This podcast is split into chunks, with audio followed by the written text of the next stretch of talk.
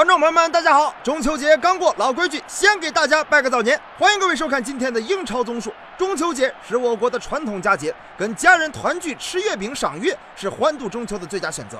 但总有一些人觉得外国的月亮比较圆呢。今天我们就用一场比赛告诉他们，外国的月亮上周末可遭受了大罪。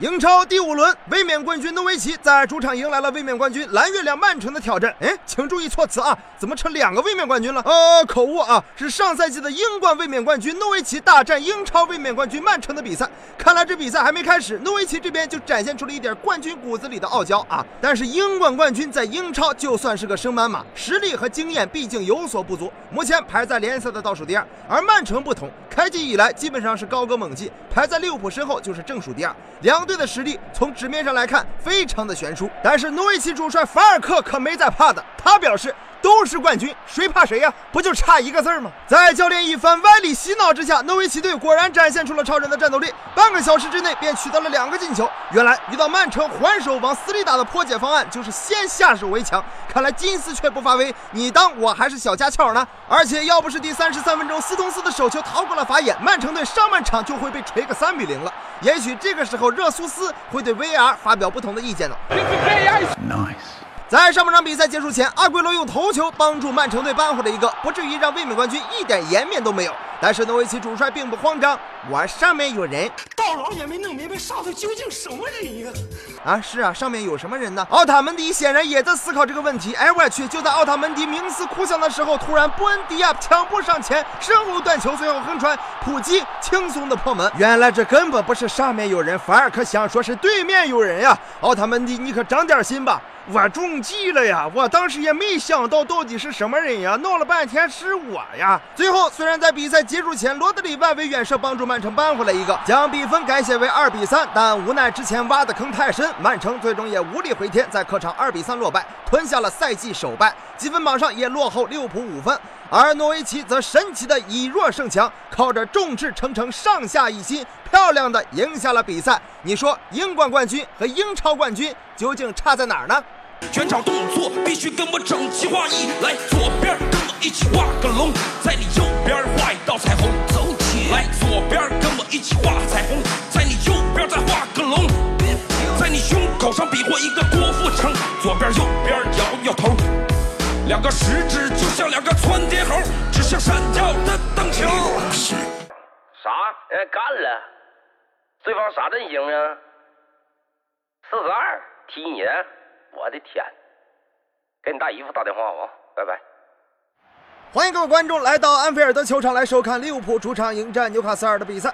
随着赛程的不断推进，利物浦已经成为了英超联赛唯一一支保持连胜的球队。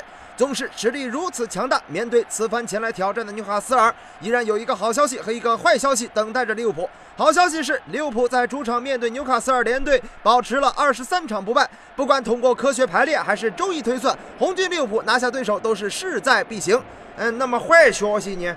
呃，听整形医院说，世上的放心奶已经不多了。果然，开场不久，利物浦便感受到了这口毒奶的作用。只见威廉斯得球之后，内切两步，突然一脚爆射，皮球直挂死角。纽卡斯尔联队先声夺人，一比零领先。向来习惯喊老乡开门的利物浦，这次反被老乡破门而入。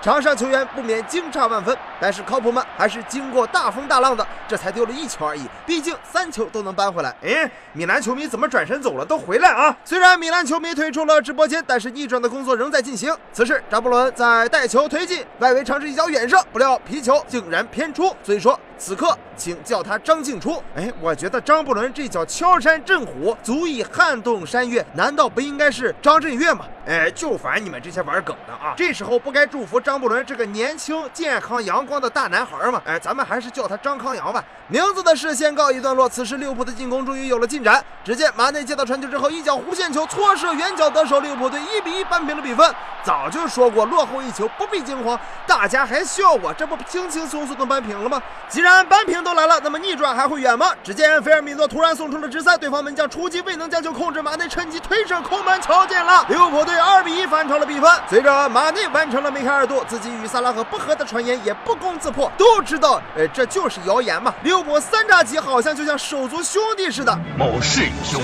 患难与共，终身相伴，生死相随，俺也一样。有遇此言，天人共怒之，俺也一样。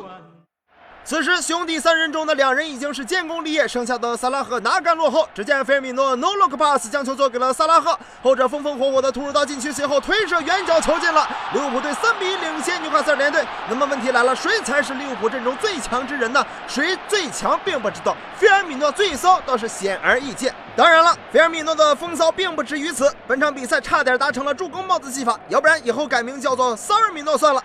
比赛最后时刻，萨尔米诺哦，对不起，是菲尔米诺禁区右侧送出了横传，马内推射破门，但是边裁小旗一举，示意萨尔米诺越位在先，因此进球无效。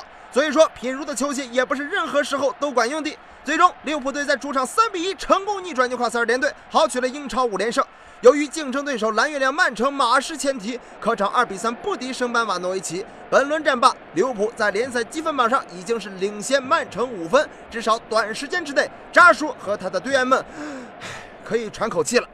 看完了榜首之争以及英超 Big Six 的全体表现，只能说一句：是人是鬼都在秀，只有曼城在挨揍。这个现象还真是不常见。不是说曼城输球不常见，而是其余 Big Five 同时赢球，那可堪称是工科学院选班花难的呀品。什么？阿森纳也没赢球？啊，不好意思，各位看官啊，至少人家是赢了半场嘛啊，投降输一半啊，也算赢啊，上半场赢也算赢。上半场比赛，摧枯拉朽，连进两球，一度让人觉得这就是幻觉啊！难道是美丽足球让艾美丽变得美丽了？没想到话音刚落，阿森纳就啪啪打脸呀！宫崎王和沃特福德球员上演了全武行，这也让他下场的时候招致了主场球迷的漫天嘘声。随即，他用手比划的二比一的手势又被打脸，好好的二比一就这么变成了二比二。艾美丽的战略性放人胜利式换人，堪称是神来之笔。而这届阿森纳绝对不是我见过的最差的一届，因为可能还有下一届。相比于习惯性掉链子的阿森纳，不妨看一看他的北伦敦老邻居热刺，看看人家那是真正的隔壁家的老王啊，不是隔壁家的孩子。四比零赢的还是伦敦之王水晶宫，看看人家热刺真和孙兴民夏季行程八万里，南韩扛把子打的是一种怎样的比赛？第一球动作衔接和终结真的像 C 罗，第二球分球那就是丁丁，第三球这不是巅峰的范佩西吗？看看人家，再看看中国足球，哎，怎么英超综述吐槽开国足了呢？前几轮被批得一无是处。的曼联在第五轮赢球之后，悄然发现自己已经登上了英超的前四位。不得不说，这确实是有点令人意外。当然，这一切得益于德赫亚的稳。赫亚做联，猴子吐槽，罗本推切尔西，练的那是愈发成熟。莱斯特城球员不论用什么方式都没有办法射进德赫亚把守的球门之中。